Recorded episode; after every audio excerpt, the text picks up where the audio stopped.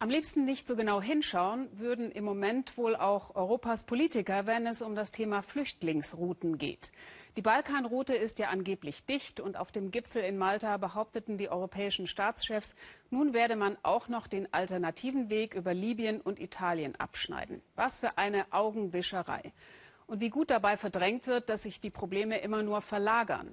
Auf dem Balkan zum Beispiel nach Serbien, dem letzten Land vor der Grenze zur Europäischen Union. Die EU, sagen die Serben, will uns zu einem Riesencamp machen, um sich selbst vor Flüchtlingen zu schützen. Und wer schützt die Flüchtlinge vor dem eisigen Winter? Aus Belgrad Darko Jakovlevic. Morgens gegen halb zehn bei eiskalten minus sieben Grad. Niemand kriecht bei diesen Temperaturen gerne aus seiner Decke heraus. Viele schlummern weiter. Geschätzt hausen hier 1000 junge Männer schon seit Monaten illegal. Woher sie genau kommen, das wissen nur sie selbst. Ahmad Usmani, 19 Jahre alt, er wollte schon längst in Deutschland sein. Maximal eine Nacht wollte er in dieser Baracke in Belgrad verbringen. Jetzt lungert er hier schon seit dreieinhalb Monaten herum, fiebrig, krank. Achtmal hat Ahmed es versucht, Richtung Deutschland aufzubrechen. Achtmal ist er gescheitert.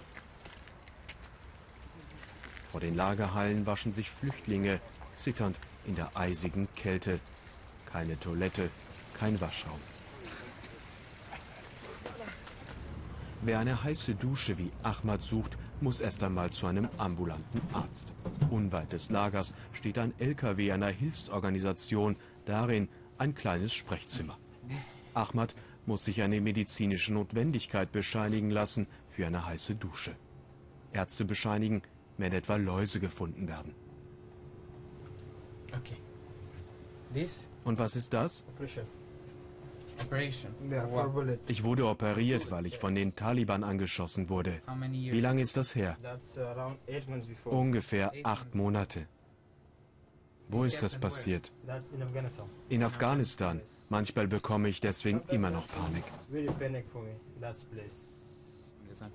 Sein ganzer Bauchraum musste aufgemacht werden. Er sagt, sein Darm musste verkürzt werden, aber es gab dann keine Nachbehandlung mehr.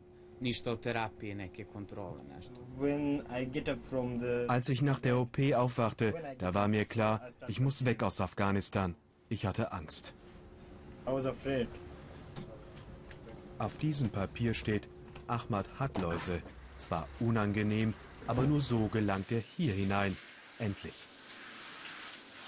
Sieben solcher Duschkabinen gibt es in Belgrad. Am Tag werden insgesamt 40 Migranten hineingelassen. Ärzte wählen die Bedürftigen aus.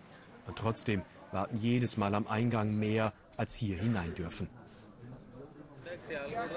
Die serbischen Behörden, so scheint es, tun alles, um Flüchtlinge abzuschrecken. Diese werden kaum noch mit dem Allernötigsten versorgt. Wer Glück hat, erwischt im Massenandrang eine heiße Mahlzeit am Tag. Und die kommt von einer Hilfsorganisation, der einzigen, die im Zentrum von Belgrad sich um tausende Flüchtlinge kümmert.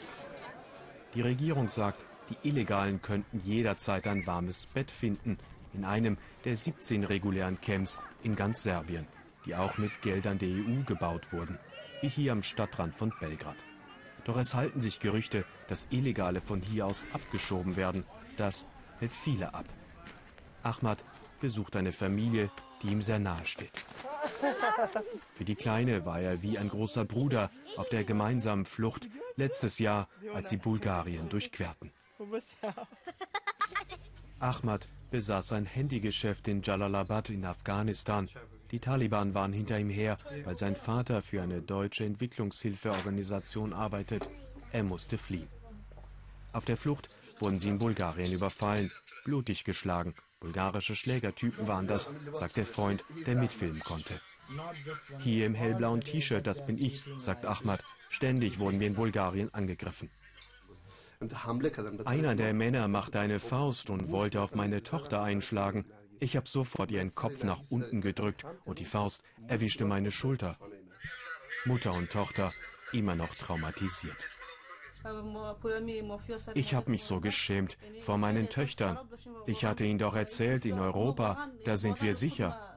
Als Mutter kann ich mir das nicht verzeihen, dass ich meine Töchter nicht vor einer solchen Situation bewahren konnte. Ahmad verabschiedet sich. Er will hier im regulären Camp nicht bleiben. Er will zurück ins Zentrum von Belgrad. Nur dort kann er Schlepper finden für einen weiteren Versuch. Das illegale Lager, wieder ein bitterkalter Abend. Auf einmal macht sich eine Gruppe auf mit gepackten Sachen.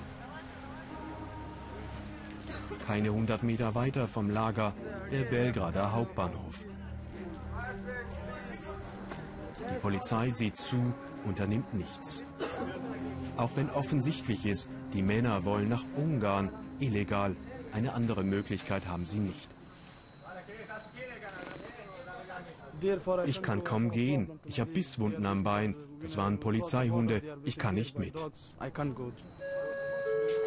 Seine Freunde aber hält niemand auf. Ihre Tickets bis ins Grenzgebiet zu Ungarn sind bezahlt und Schlepper, sagen sie, würden den Grenzzaun aufschneiden. Noch heute Nacht.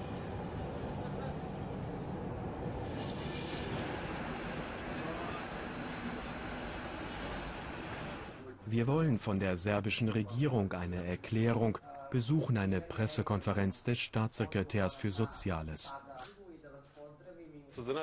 Für uns ist es so, als wäre die Balkanroute weiterhin offen.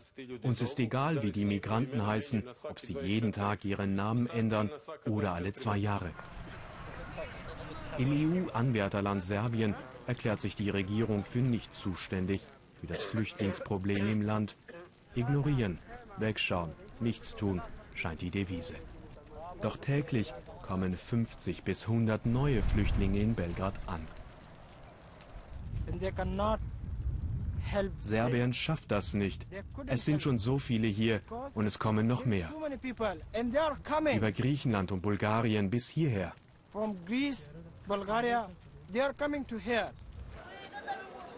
In der Lagerhalle weißender Rauch, kaum Luft zum Atmen. Alles nur, um ja nicht im Schlaf zu erfrieren. Alle hier haben es versucht, illegal weiterzukommen. Alle sind mehrmals gescheitert. Und doch will keiner aufgeben. Auch nicht Ahmad. Vor einem Jahr hat er seinen Handyladen in Afghanistan verkauft. Noch hat er davon Geld übrig, das er für Schleuser ausgeben will. Ahmad will es unbedingt schaffen. Seine Chancen stehen schlecht.